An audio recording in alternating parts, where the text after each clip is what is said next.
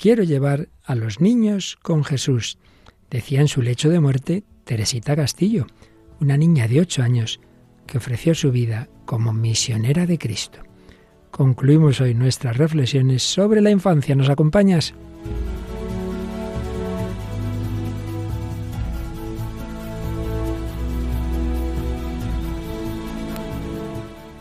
El hombre de hoy y Dios, con el padre Luis Fernando de Prada. Un cordialísimo saludo, muy querida familia de Radio María. Ya hemos vuelto, ya hemos vuelto.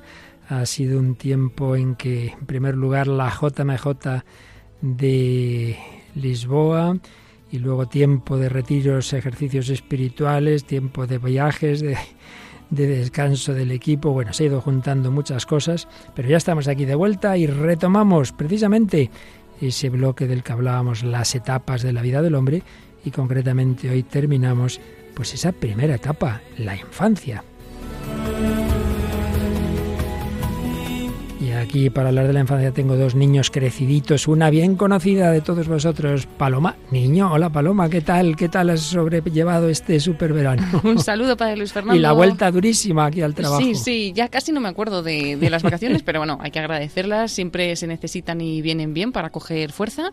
Y nada, de vuelta ya, comenzando este, este curso. Y tenemos que decir que en estos unos meses no vamos a contar con nuestra querida María Águila porque las, los horarios que tiene en este curso de estudio y de prácticas no le permiten estar con nosotros, le venía muy mal y bueno, pues la esperaremos para dentro de unos meses, pero ha dejado aquí un magnífico sustituto, José García, otro universitario. José, cuéntanos, preséntate. Buenas, padre. Pues nada, conozco a María y me dijo, bueno, pues a lo mejor eh, te va bien con el padre Luis Fernando. a lo mejor, solo a lo mejor. quizás, quizás. pues muy bien. Bueno, pues nada, muy contento de estar aquí en el programa con todos vosotros. ¿Qué estudias? Yo estudio filología hispánica. Pero te gusta esto de la comunicación, ¿verdad? Y me gusta mucho esto de la comunicación, sobre todo, pues bueno, a través de Radio María, que lo he conocido hace relativamente poco, dirían algunos, y ha sido una buena experiencia. Y hay que decir para los oyentes más fieles y además eh, hoy no, pero en otra semana, justo después de este, tú ya estás colaborando en otro programa, ¿verdad? Sí, yo colaboro también en la, con la Biblia en partitura, con el padre José Luis Simón, que va justo después de, de este programa, así que quédense y nos escuchamos. y es que José pues es colaborador de la parroquia del padre José Luis, así que ya lleva tiempo de voluntario aquí en Radio María y ahora nos está aquí ayudando en diversas tareas. Pues con él, con él vamos a retomar algo que lamentábamos desde hace tiempo no tener. Este es un programa, como sabéis, de diálogo fe-cultura. Y bueno, intentamos que haya siempre algo de filosofía, de teología, de psicología, de cine y de literatura. Pero nuestra última colaboradora, Mónica del Álamo se casó, tiene un niño y siempre dice que vuelvo, que vuelvo, que vuelvo, pero la pobre es que no, no hay manera. Y bueno, esperamos que volverá. Pero de momento nos vas a ayudar tú y también otra colaboradora que tendremos la próxima semana que ya tiene programas en Radio María, Cintia. Cintia García Egea, me parece que es el apellido, pero bueno, de momento te tenemos a ti. ¿De qué nos vas a hablar hoy, José? Pues hoy vamos a comentar algún que otro relato o cuento de Andersen, muy conocido. Claro que sí, ya hablamos por último día de los niños, pues vamos a cuentos de Andersen que no son solo para niños, todos los cuentos profundos nos sirven a todos. Y tenemos hoy el último programa que dedicamos también a la película Paloma. Sí, vamos a seguir hablando de la película Millones, que volvemos a retomar y que, como bien dice, será eh, el último día, una película infantil de 2004 dirigida por Danny Boyle.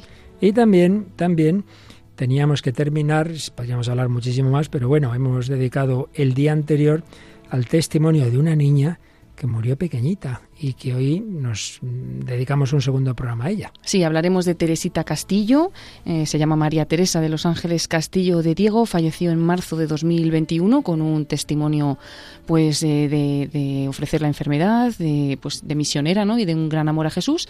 Ya hablamos un poquito de pues, su historia de inicio, de la infancia y cómo empezaba esta enfermedad pues, que, con la que finalmente falleció y, y hoy contamos pues, cómo fueron los últimos momentos. Y en este programa de niños traemos dos canciones. Una, como solemos hacer, más bien del ámbito, digamos, no estrictamente religioso, aunque tiene su trasfondo. ¿Cuál es? Sí, es la canción Los niños de mi casa, del grupo Siempre Así, que aquí en España es muy conocido y que sí que tienen también relación con la fe, como luego escucharemos.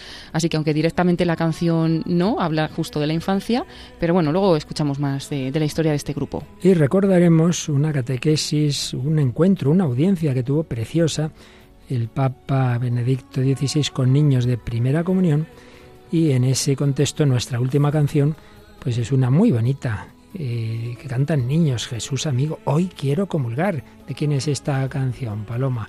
Es de Marcela, ¿verdad? Marcela de María. De María. Sí, una compositora y, y, cantante pues que tiene canciones tan bonitas como esta que vamos a escuchar. Una mujer consagrada al Señor y con ella terminaremos el programa. Bueno, pues esto y lo que vaya surgiendo es lo que tenemos para esta edición 487 del Hombre de Dios. Y en este tiempo pasado, desde aquel último programa, había algunos comentarios en Facebook antes de entrar en materia. ¿Nos recuerdas algo de ello? Sí, hemos recibido varios mensajes en eh, la serie que hemos estado realizando sobre la libertad, con esos programas que hemos puesto de reposición, que han gustado también mucho, pero retomamos los últimos comentarios del último programa que teníamos en directo. Nos decía Gladys Marisol Velázquez, Beata Teresita de Castillo de Diego. No es Beata todavía. No es Beata todavía, pero bueno. Pero bueno, sí, una niña pues que murió con esa fama de santidad, ¿no? Teresita Castillo de Diego ruega a Jesús Niño para que more en los corazones de todos los niños, en cada hogar y en las familias en el mundo entero.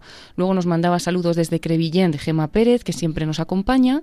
Nos manda también bendiciones a Araceli Serrano, Remedios Rubio, que además pues decía que le hace mucho bien el programa y nos da las gracias. Y Maite Pérez, que nos dice que le gusta mucho El hombre de hoy y Dios. Un programa, José, que es de eh, los que tenemos en Radio María España, que más se difunde junto al Catecismo de Monseñor Munilla y algunos otros, pero este está prácticamente en todas las Radio Marías hispanoamericanas, así que ya puedes hablar bien, que a lo mejor te llaman desde, ya saber, desde qué país. Claro, claro, pues ahí estaremos, al quite.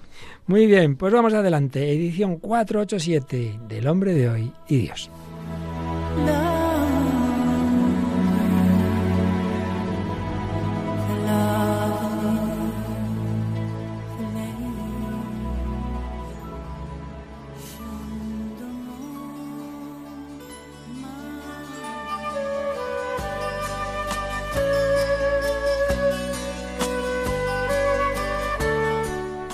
Nunca sabemos el efecto, el fruto que puede hacer las semillas del testimonio de los padres en un niño.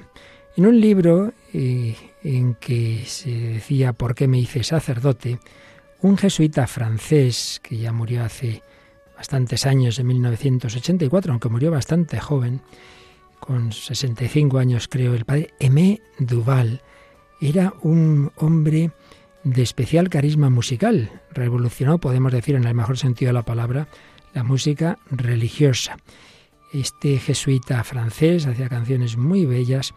Tuvo una época mala, tuvo momentos en su vida, desapareció del ámbito público y luego pues dijo que había estado en situaciones difíciles, em, incluso pues cayendo en, en alcoholismo, pero bueno, el Señor lo sacó.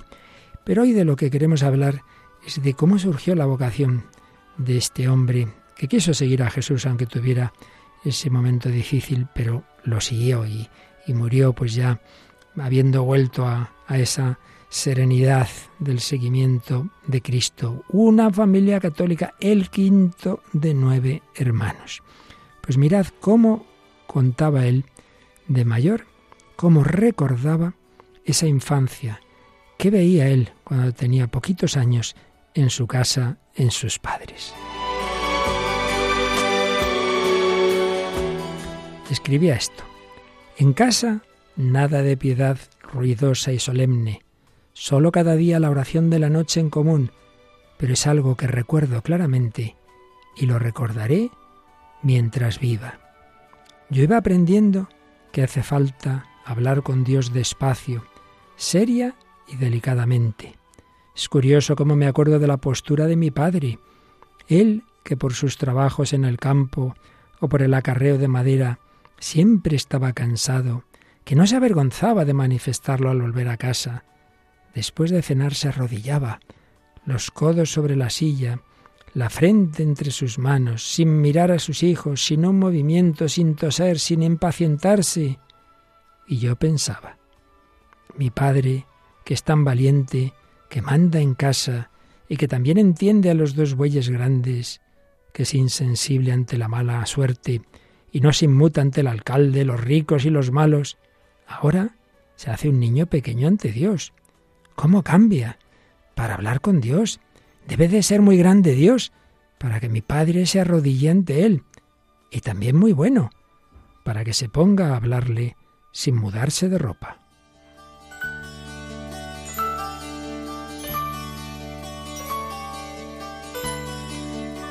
En cambio, a mi madre nunca la vi de rodillas. Demasiado cansada, se sentaba en medio, el más pequeño en sus brazos, su vestido negro hasta los tacones, sus hermosos cabellos caídos sobre el cuello, y todos nosotros a su alrededor, muy cerquita de ella. Musitaba las oraciones de punta a cabo sin perder una sílaba, todo en voz baja. Lo más curioso es que no paraba de mirarnos, uno tras otro, una mirada para cada uno, más larga para los pequeños. Nos miraba pero no decía nada. Nunca, ni aunque los pequeños se enredasen o hablasen en voz baja, aunque la tormenta cayese sobre la casa, aunque el gato volcase algún puchero.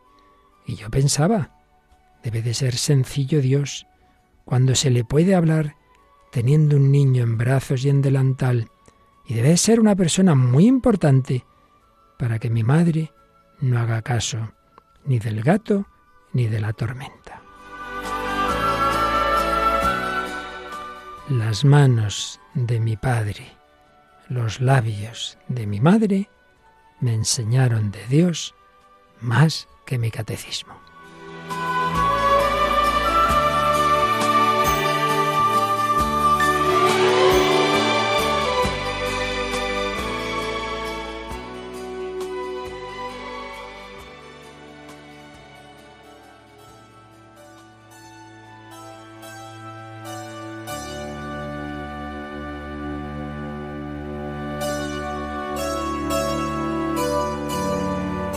Precioso testimonio. El niño veía cómo sus padres rezaban y eso le enseñó más que el catecismo, porque le enseñó por la experiencia diaria.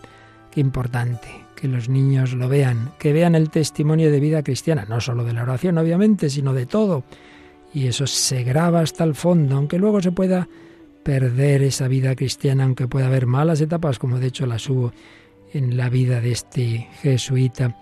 Pero ahí está ese testimonio, un Dios grande y un Dios cariñoso, un Dios paterno y materno, un Dios que nos enseña a tener con Él confianza y a la vez reverencia a través de la actitud de los padres. Por eso, que no dejemos de sembrar, ante todo con el testimonio, hoy en este último programa que dedicamos a los niños, después de haber, como siempre hacemos en este programa, partido de abajo, digámoslo así, desde una perspectiva más antropológica, filosófica, psicológica, pues ya los últimos programas y este en concreto vamos más directamente a una visión cristiana, aunque ya habíamos hablado de algunas indicaciones pastorales, siguiendo orientaciones, como hemos hecho en muchas ocasiones, de este sacerdote que a la vez es psiquiatra, el padre Insa.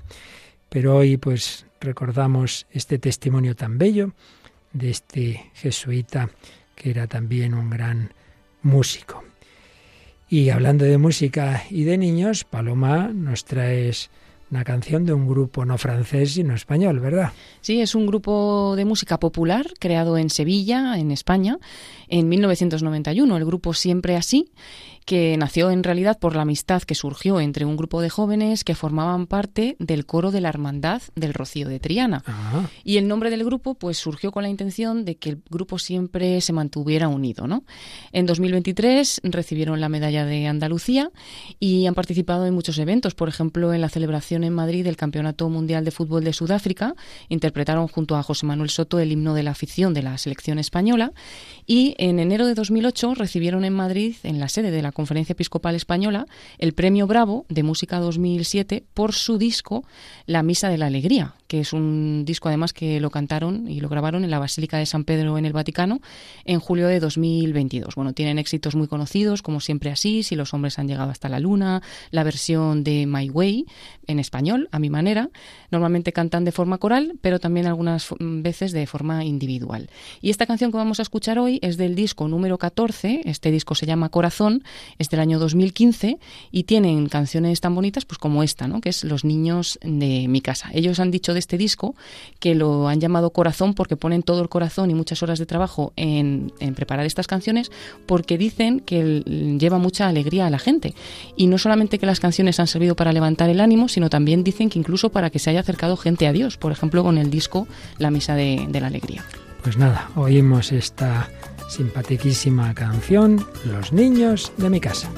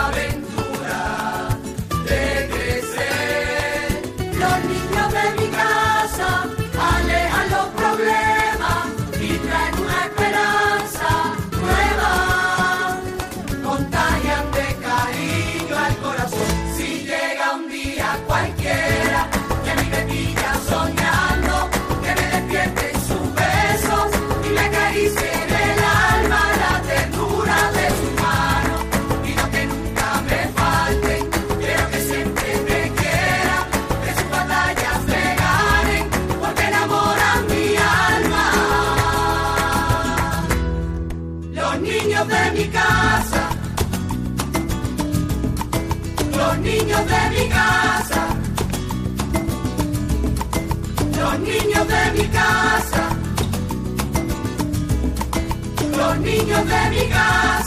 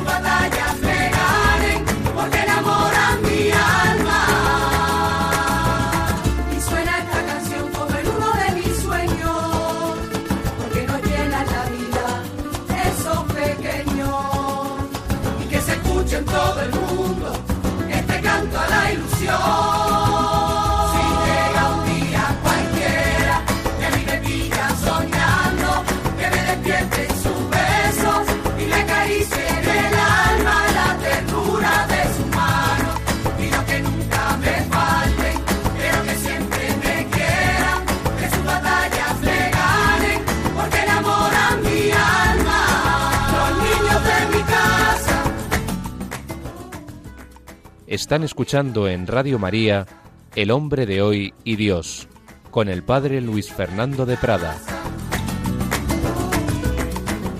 Los niños de mi casa y ahora los niños de tu casa, querido oyente, somos los que estamos aquí, Paloma Niño, José García y uno bastante menos niño, padre Luis Fernando de Prada aquí en El Hombre de Dios, en Radio María. Bueno, el más pequeño de la mesa, ¿qué le parece esta canción? ¿Te gusta? ¿Te gusta? Tiene un ritmo increíble, es una canción muy buena. Y además una letra que, bueno, que yo creo que eh, cuando la escuchaba me recordaba, digo, los niños, los niños que alejan los problemas. Digo, pues probablemente cuando la Virgen tuvo a Jesús, a Jesús niño, seguro que le alejaban los problemas, porque al final eh, dio a luz a Dios y entonces al final es la alegría al corazón, que también lo dice la letra. Jesús es la alegría. Alegría o cariño, dice dice, porque tenemos en, en, las, en los estribillos dice o alegría o cariño. Pues yo lo veo ahí, en Jesús niño, eh, consolando a la Virgen cuando tuviese problemas o algo así. Muy bueno. ¿Y Paloma? Sí, la verdad es que es preciosa la, canción porque es como pues una metáfora muy bien contada de, esos niños que se levantan por la casa gritando, ¿no? Uno con el balón, la otra saltando en el sofá.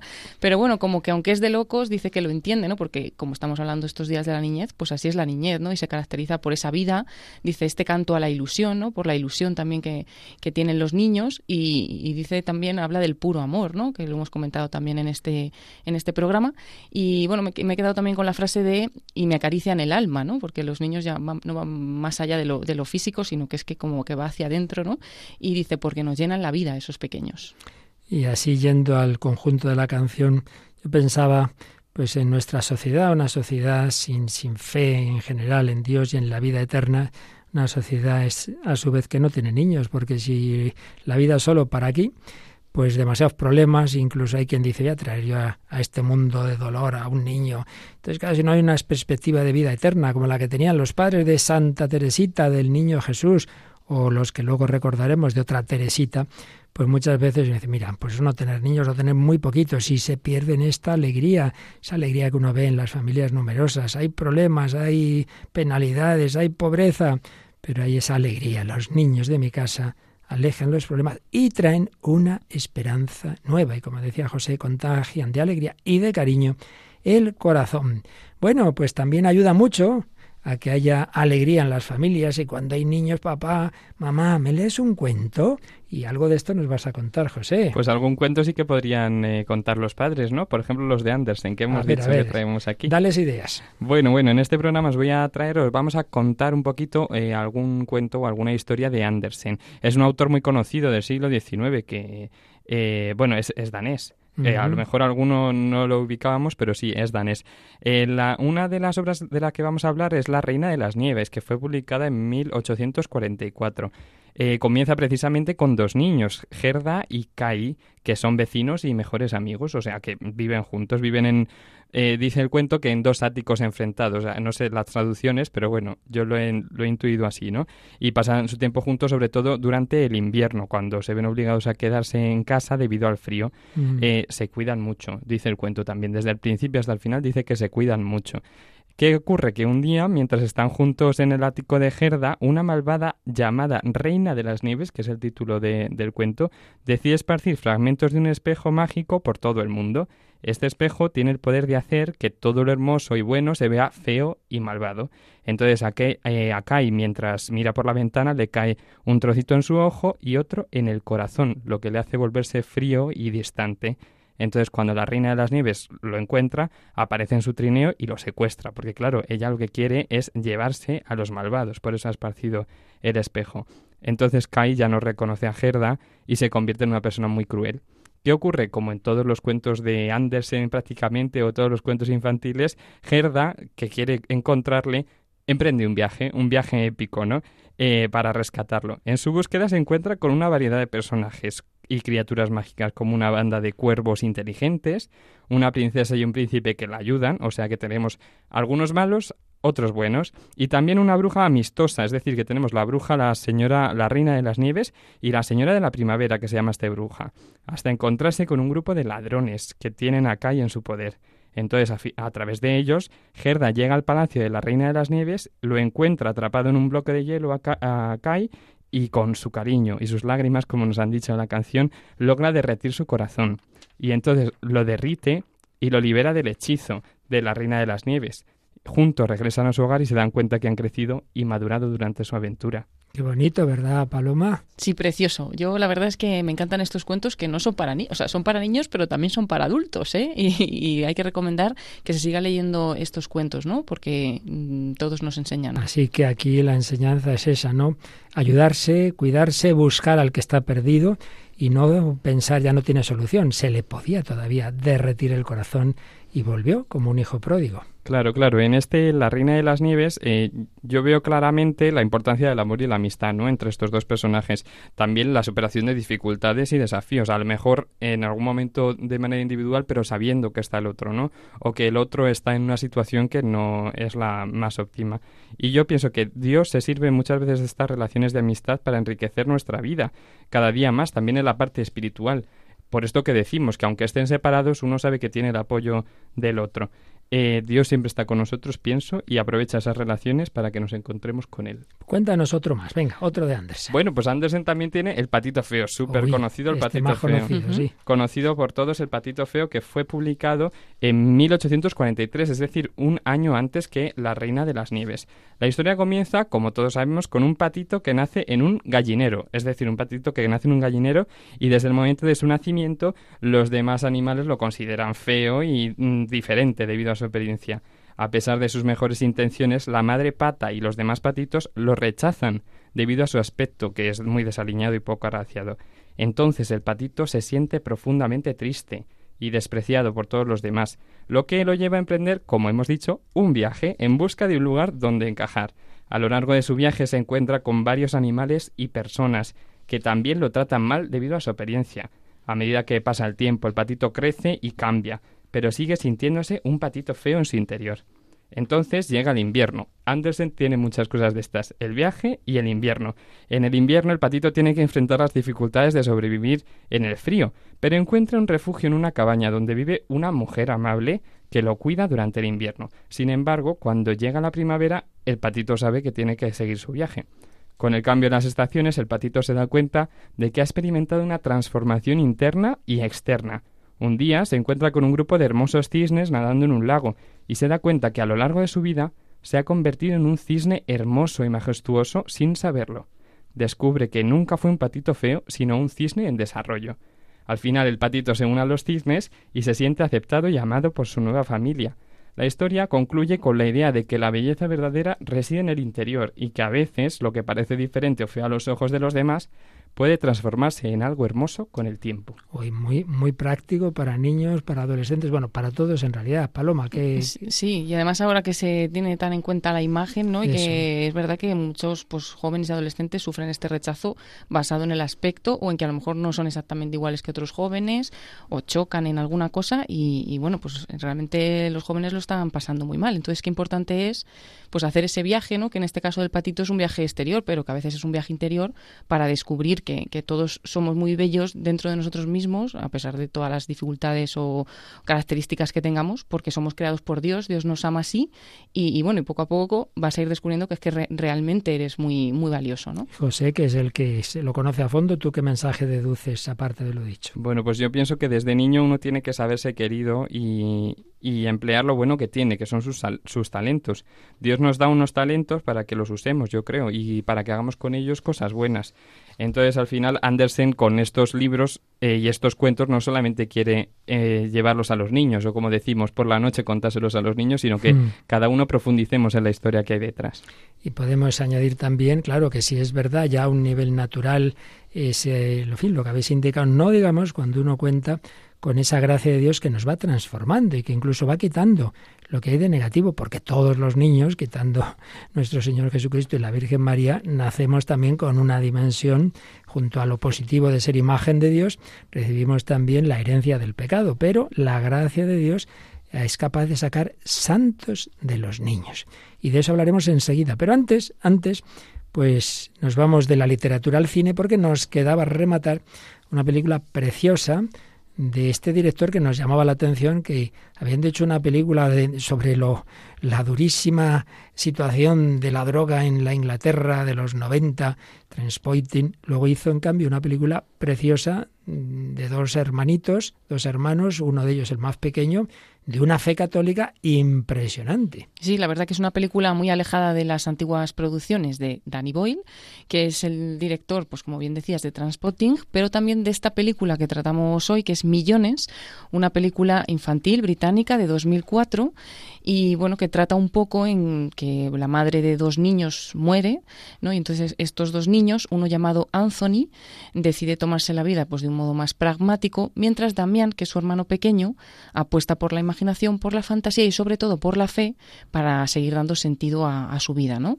Luego hay un momento pues en la película que genera toda la trama, ¿no? Que encuentran una maleta llena de libras esterlinas, cae a los pies de Damián y ambos niños pues bueno, ven la necesidad de gastarlo porque va a llegar el euro a su país y se va a volver inservible y bueno, empiezan a gastar ese dinero y es toda una aventura que ocurre que les hace darse cuenta de que el verdadero valor de las cosas no se mide por los billetes que cuesta y, bueno, pues como bien dices, Padre Luis Fernando, con un trasfondo de fe muy, muy fuerte y muy real, porque este niño pequeño eh, tiene como contacto con, con, los santos. Y bueno, pues Anthony, que es el mayor, está interpretado por Luis McKibben y eh, Damián está interpretado por Alex Etel.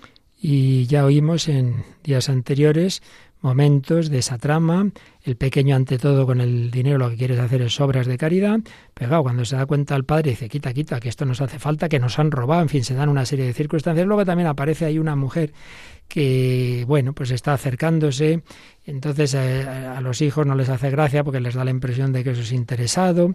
Bien, está todo ese tema. Vamos a oír el final, o casi sí, prácticamente es la escena final. No es la final final, eso os lo dejamos que la veáis pero es que la verdad es que vale mucho la pena, aunque sea un poquito largo, porque hay que recordar que este niño tiene como visiones de santos, pero al final está diciendo, ay, si es mi madre, si es mi madre, la que había muerto. Y oímos el diálogo con su madre y luego hay un momento con su hermano mayor. ¡Oh! Sé que solo eres un sueño, pero no me importa. Me alegro de verte, aunque seas un sueño. El dinero solo empeora las cosas. Por favor, ¿puedes hablarme? Cinco minutos. ¿De acuerdo?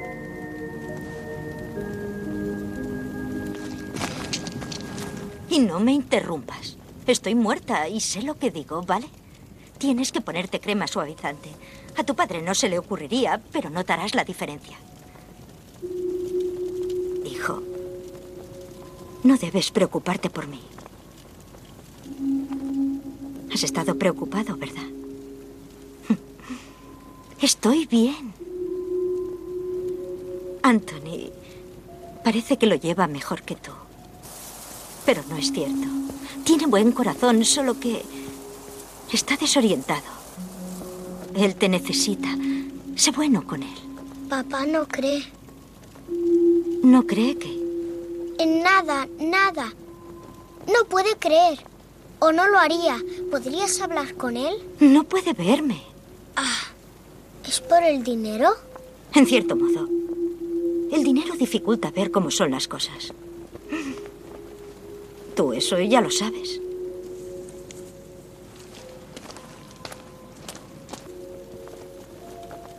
Es por ella, ¿verdad? ¿Tu padre y ella?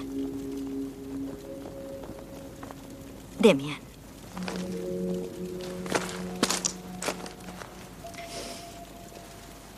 ¿Sabes lo complicado que es el dinero? Pues las personas son aún más complicadas. Recuerda que casi siempre hay suficientes cosas buenas para seguir adelante. Solo tienes que tener un poco de fe. Y si tienes fe en las personas, las vuelve más fuertes. Y tú... Tú tienes suficiente fe para ayudar a los tres. ¿Eh? Por eso cuento contigo. En realidad no me preocupaba por ti.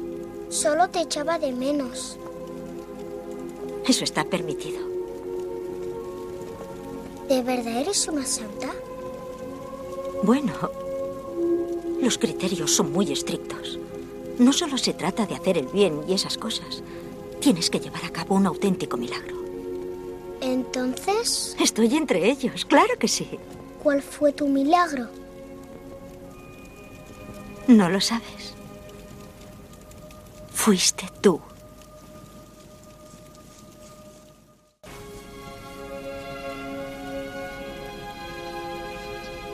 Adiós.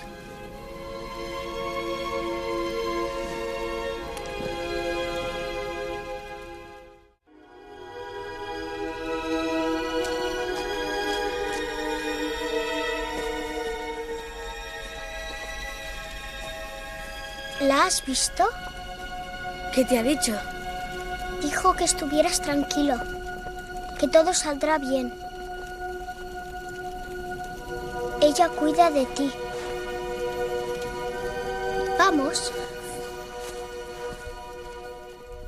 Bueno, pues un corte o dos unidos del casi final de la película Millones. Realmente es conmovedora, ¿eh? Paloma? Ya te veía yo que te estaba gustando mucho. Sí, la verdad es que, bueno, después también de lo mal que lo está pasando e-, este niño, no solo por la pérdida de la madre, ¿no? sino por la situación familiar, su hermano, que también, pues al final, como le dice su madre, tu hermano parece que lo lleva bien, pero lo está pasando muy mal, entonces le hace también un poquito la vida imposible a este pequeño. Y bueno, pues en ese momento se encuentre con su madre ¿no? y, reciba ese consuelo, es, es muy bonito, le dice la típica cosa de madre, no ponte crema, que tu padre no está pendiente. pero pero, bueno, luego lo bonito que, le viene a decir es que siempre hay cosas buenas para seguir adelante, que es lo que le tiene que hacer ver un poco a la familia, y que si tiene suficiente fe, si tiene fe, pues no solamente va a seguir adelante, sino que va a ayudar a los tres, ¿no? A esta mujer que se está acercando, a su padre y a, su hermano. Y, y, bueno, me ha parecido muy bonito. Y luego también lo que habla del milagro, ¿no? Porque realmente es cuando una persona, pues aunque esté en el cielo, es santa, pues para que la iglesia la canonice, ¿no? Necesita un milagro. Entonces, qué bonito cuando le dice que el milagro es precisamente él, su niño, ¿no? Ahí que hablábamos antes del tener niños, en, cuando es tan difícil hoy día, pues no digamos un niño como este, bueno, de fe, de verdadero amor, el milagro, eres tú. Bueno, y a José, ¿qué le ha parecido? Bueno, yo estoy con Paloma también, eso de confiar para ayudar, que dice la madre, las personas son complicadas, pero al final... más que el dinero todavía. más que el dinero, lo dice, lo dice en la película, pero al final confiar para ayudar, para ayudar a los tres y quizá pues cada uno en su familia, ¿no? Cada uno en su entorno, confiar para poder ayudar. Entonces así, aprendiendo que la madre ha hecho un milagro, bueno, por pequeño que sea, eh, podemos ayudar a los demás, ¿no? Y evidentemente también esta película es un testimonio de fe en lo sobrenatural, un contacto con el cielo, un contacto con los santos, y la veis ya, es muy divertido cómo van apareciendo lo que le van diciendo los distintos santos, y la madre, claro, el padre no cree, él no cree en la vida eterna, y la madre que sí, que sí, que es que estoy bien, que estoy bien, y, y que estoy ahí entre los santos, no te preocupes por mí y en cambio nos preocupamos por el dinero y, y, eso turbia la mirada. Dice que claro, por eso su, su marido no, no la puede ver porque, porque todo eso dificulta. Bienaventurados los limpios de corazón, porque ellos verán a Dios. Pues una película preciosa que os aconsejamos ver y con los niños que vale la pena.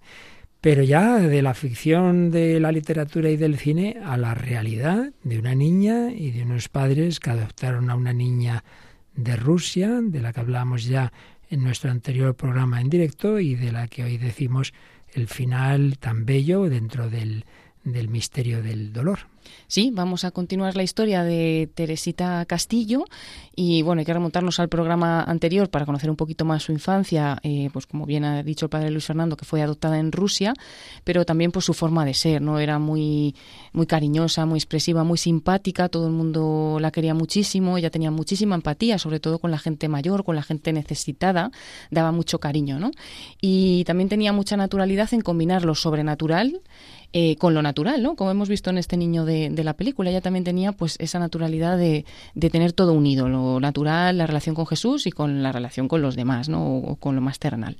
Y bueno, comentamos que en 2015 le dolía la cabeza, le diagnosticaron un tumor grado 2 en la cabeza, no era muy grave, pero estaba mal situado porque estaba en el tálamo, le produjo hidrocefalia, ahí tenía 5 años y empezó pues una etapa de visitas de hospitales, de ir un poquito mejor, de ir un poquito peor, estuvo hasta en en Suiza y, bueno, pues hasta que llegó el momento que tenía 10 años y tenían que volverle a operar de ese tumor en enero de 2021, la ingresaron en La Paz y no podían operarle porque le habían subido mucho las pulsaciones. Le tuvieron que hacer un drenaje por la hidrocefalia, tenía mucha presión y fueron momentos muy difíciles también para la familia porque incluso la madre dio positivo en COVID en aquel momento, la mandaron a casa y tuvo que vivirlo un poco alejada del hospital. Y, bueno, pues Teresita le había contado a su padre que en la UCI, en otras operaciones, no en esta de enero de 2021, en otras anteriores, que en las operaciones siempre hablaba con Jesús y que Jesús siempre le había dicho, tú tranquila, que todo está bien, ¿no? Y es cierto, de esas otras dos primeras operaciones se repuso. Pero un día previo a este último ingreso, de esta última operación, que no le pudieron hacer, la niña le dijo a su padre, papá, he soñado que me voy al cielo Bueno, su padre se puso muy enfadado porque eso significaba que, la niña se iba, ¿no? No estaba dispuesto a aceptarlo y un poco cambió de tema y ya está, que siempre pues hablaban un poquito por la mañana antes de que él se fuera a trabajar y esto fue antes de ingresar, ¿no? Y le cambió el tema y entonces ella le miró a los ojos, ya hablábamos también de que aunque era muy alegre, también tenía un carácter fuerte, ¿no? Y, y le repitió con firmeza a su padre, papá, que te estoy diciendo que me voy al cielo. Y la niña tenía esa convicción. Y bueno, justamente también un año antes de su muerte, ella había visto los dibujos de Madre Teresa. Ahí empezó a decir que quería ser misionera para llevar la alegría de Jesús al mundo. Y su padre vio que realmente aquello sí que podía ser de Dios, porque la niña lo decía con mucha firmeza y no parecía un capricho. Se hizo fuerte ese deseo y, y, después de un retiro que fueron con la niña, ella dijo, yo estoy enamorada de Jesús.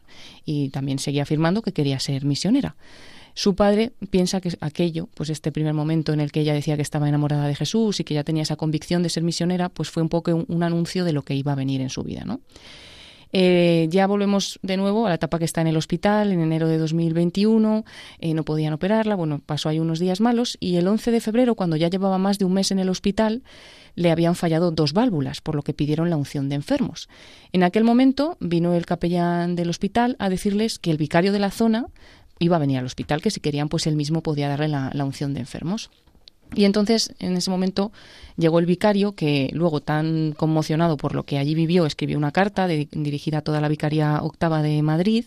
Y bueno, pues decía que le había impactado mucho en su vida personal ese encuentro que tuvo con, Teresita. Tenemos que resumir esta carta que él escribe, pero bueno, pues eh, decir que encontró a Teresita en su cama, eh, estaba junto a su madre en ese momento, la madre de Teresita, que también se llama Teresa, y la niña tenía un vendaje blanco que rodeaba toda su cabeza, pero tenía la cara suficientemente descubierta como para percibir un rostro verdaderamente brillante y excepcional. Estas son palabras de, este vicario, del padre Ángel Camino eh, Lamela. Y, bueno, pues sigue contando que Teresita tenía expresiones como, por ejemplo, me traes a Jesús, ¿verdad? Y él le dijo, sí, te traigo a Jesús. Y Teresita dijo, ¿sabes una cosa? Yo quiero mucho a Jesús. Su madre, que escuchó pues esta conversación, le dijo, Teresita, dile a Ángel, al padre Ángel, lo que tú quieres ser. Y ella dijo, ¿se lo digo de verdad? Y su madre, sí, sí, díselo, tú verás, pero díselo. Y Teresita le dijo, pues quiero ser misionera, ¿no? Claro, este sacerdote se quedó tan impactado viendo a la niña pues ya tan enferma, ¿no? En la cama, en esos momentos que le iba a dar la unción, que la niña dijera que quería ser misionera, ¿no? Pues en ese momento le dijo, eh, Teresita, yo te constituyo ahora mismo misionera de la Iglesia y esta tarde te traeré el documento que lo acredita y la cruz de misionera. Ella le dijo, Padre Ángel, ¿sabes una cosa? Yo rezo para que muchos niños conozcan a Jesús. Y bueno, después de eso le dio la unción, la comunión y la bendición apostólica del Papa Francisco. Y esa misma tarde volvió de nuevo el vicario al hospital y, le llevó pues el documento que la constituía misionera y también una cruz. La mamá se lo leyó en voz alta y ella, mientras lo escuchaba atentamente, se emocionó muchísimo. Y Teresita le dijo a su madre, esa cruz pónmela en la barra, en la barra de la cama, para que la vea bien y mañana me la llevo al quirófano. Ya soy misionera, decía la niña, eh, en ese estado en el que estaba, ¿no? ya tan enferma. Y, bueno, pues marcó muchísimo este testimonio a, este vicario. También llegó hasta oídos del delegado nacional de misiones, que comentó pues que era un testimonio que había dado la vuelta al mundo y que incluso habían puesto a Teresita como una nueva protectora para los niños en, misión, ¿no? realmente pues quería ser misionera y, lo fue, ¿no? Antes de terminar pues la historia un poco como finalizó todo, tenemos un corte mm, que podemos escucharla a ella misma, a Teresita. Es un mensaje que días después de haber sido constituida misionera, pues su madre le preguntó por qué quería ser misionera y ella contestó esto. Bueno, nos ha llegado por fuentes cercanas a la familia pues este, este audio. Así estoy más cerquita de Jesús y me siento más santa. Y quiero llevar a los demás con Jesús. Y también porque quiero llevar a los niños, a los niños que no conocen con Jesús. Para que vayan al cielo felices para siempre, siempre significa ser misionero, Teresa? Ser misionera es para llevar a la gente al cielo. ¿Qué haces como misionera? Hablar de Jesús siempre y, y dar alegría. Y estos días que está malita, él lo está ofreciendo por gente. Por ejemplo, por, por alguien que está malita. Y por los sacerdotes también lo ofreciste, ¿no? Por los sacerdotes. ¿Qué les dirías a los niños para animarles a ser misioneros? Siendo feliz, siendo amigo de Jesús y estar siempre junto a Él pues este mensaje no se lo grabó su, su, madre unos días después de ese encuentro con el vicario.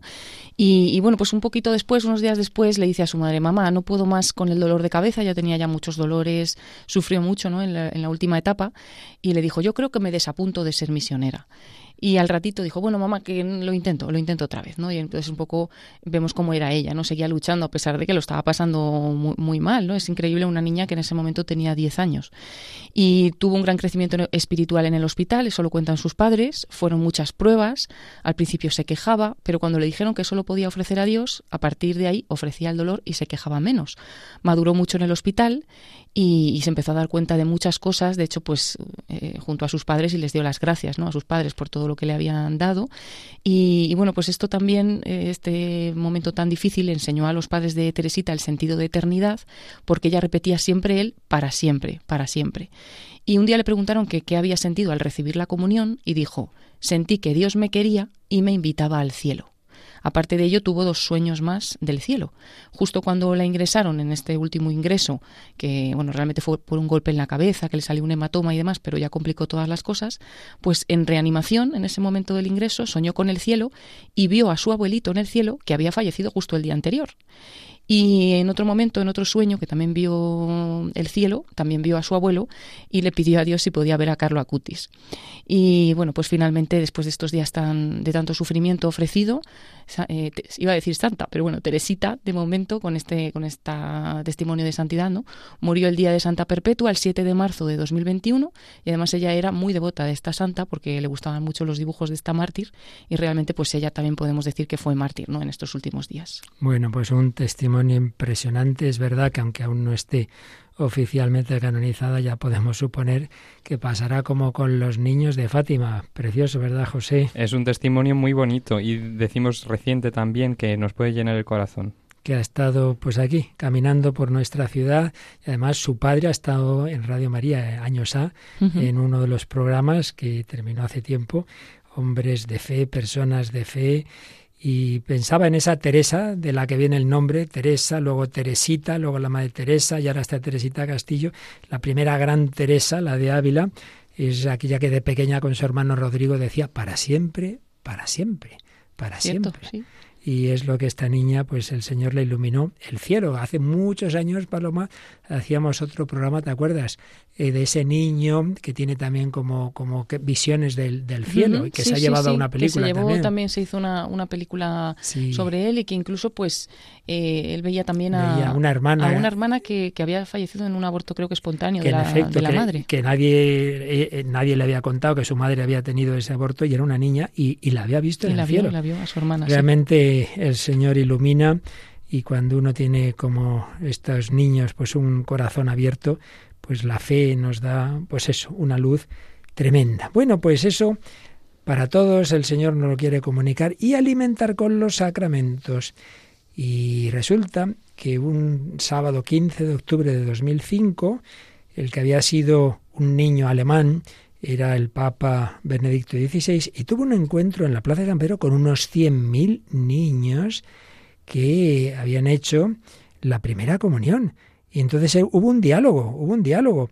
Y uno le preguntaba, querido Papa, ¿qué recuerdo tienes del día de tu primera comunión? Y él decía, lo recuerdo bien.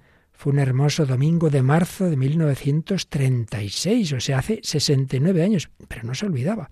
Era un día de sol, muy bella la iglesia y la música, muchas las cosas hermosas. Éramos unos 30 niños y niñas de nuestra pequeña localidad, que apenas tenía 500 habitantes, pero en el centro de mis recuerdos, alegres y hermosos, está este pensamiento. Comprendí que Jesús entraba en mi corazón, que me visitaba precisamente a mí, y junto con Jesús, Dios mismo estaba conmigo, y que era un don de amor que realmente valía mucho más que todo lo que se podía recibir en la vida. Así me sentí realmente feliz, porque Jesús había venido a mí, y comprendí que entonces comenzaba una nueva etapa de mi vida, tenía nueve años, y que era importante permanecer fiel a ese encuentro, a esa comunión. Le prometí al Señor, quisiera estar siempre contigo, en la medida de lo posible, pero sobre todo, estate tú siempre conmigo. Y así he ido adelante por la vida. Gracias a Dios, el Señor me ha llevado siempre de la mano y me ha guiado incluso en situaciones difíciles. Así esa alegría de la primera comunión fue el inicio de un camino recorrido juntos. Espero que también para todos vosotros la primera comunión sea el inicio de una amistad con Jesús para toda la vida, el inicio de un camino juntos, porque yendo con Jesús vamos bien y nuestra vida es buena. Y así fue hasta el final de la vida de Joseph Ratzinger, Benedicto XVI, ya como Papa emérito, el último día del año 2022 se encontraba con Jesús tras haber dicho como última frase en su vida terrena, Jesús, te amo. Pues vamos a terminar, Paloma, con una canción precisamente relativa a la comunión de los niños, ¿verdad? Sí, eh, se llama Jesús amigo, pero una frase que seguro que quien la haya escuchado la recuerda más, ¿no? Es hoy quiero comulgar. Y qué bonita es esta canción, precisamente para cantar también en, en las comuniones. Con ella terminamos este programa pidiendo a tantos niños santos que ayuden a todos nuestros niños, como a Joseph Ratzinger, a vivir, a luchar, a sufrir, a gozar y a morir de la mano de Jesús para estar en el cielo, como quería Teresita Castillo. Hoy te quiero contar, Jesús amigo, que contigo estoy feliz. Si tengo tu amistad, lo tengo todo, pues estás dentro de mí. Después de comulgar me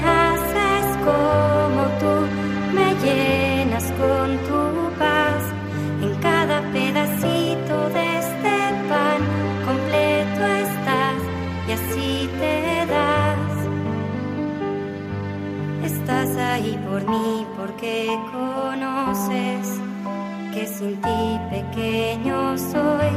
Y ahora en adelante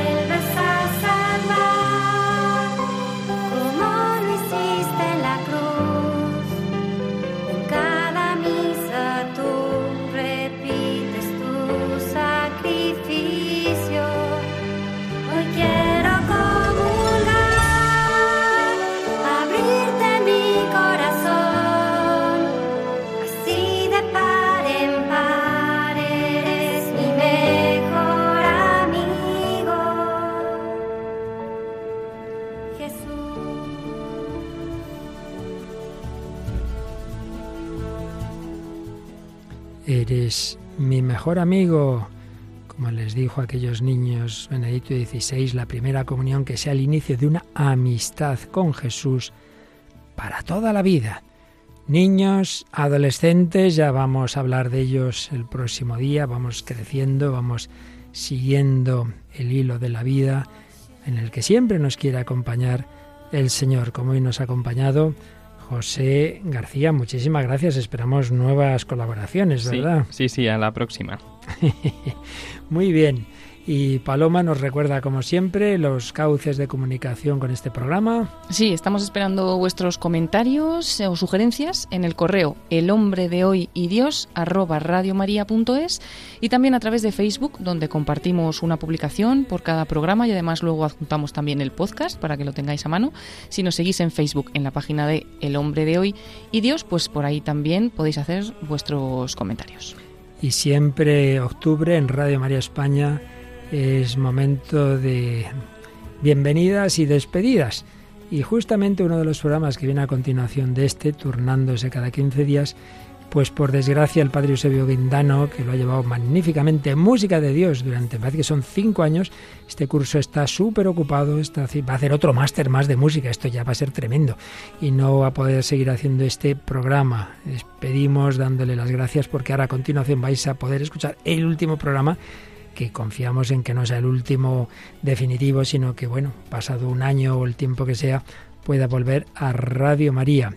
Así que gracias al Padre Eusebio Guindano y gracias a todos vosotros, gracias a nuestro nuevo colaborador de este programa, José García, por supuesto a María Águila, que esperamos que vuelva terminados estos meses de sus prácticas y sus estudios, y a Paloma Niño como siempre, y con ella y con todos vosotros seguiremos caminando hacia el cielo, en definitiva, esa es nuestra meta. Queridos oyentes de aquí y de allí, de España y del mundo entero, con María se puede. Muchísimas gracias, hasta el próximo programa, si Dios quiere.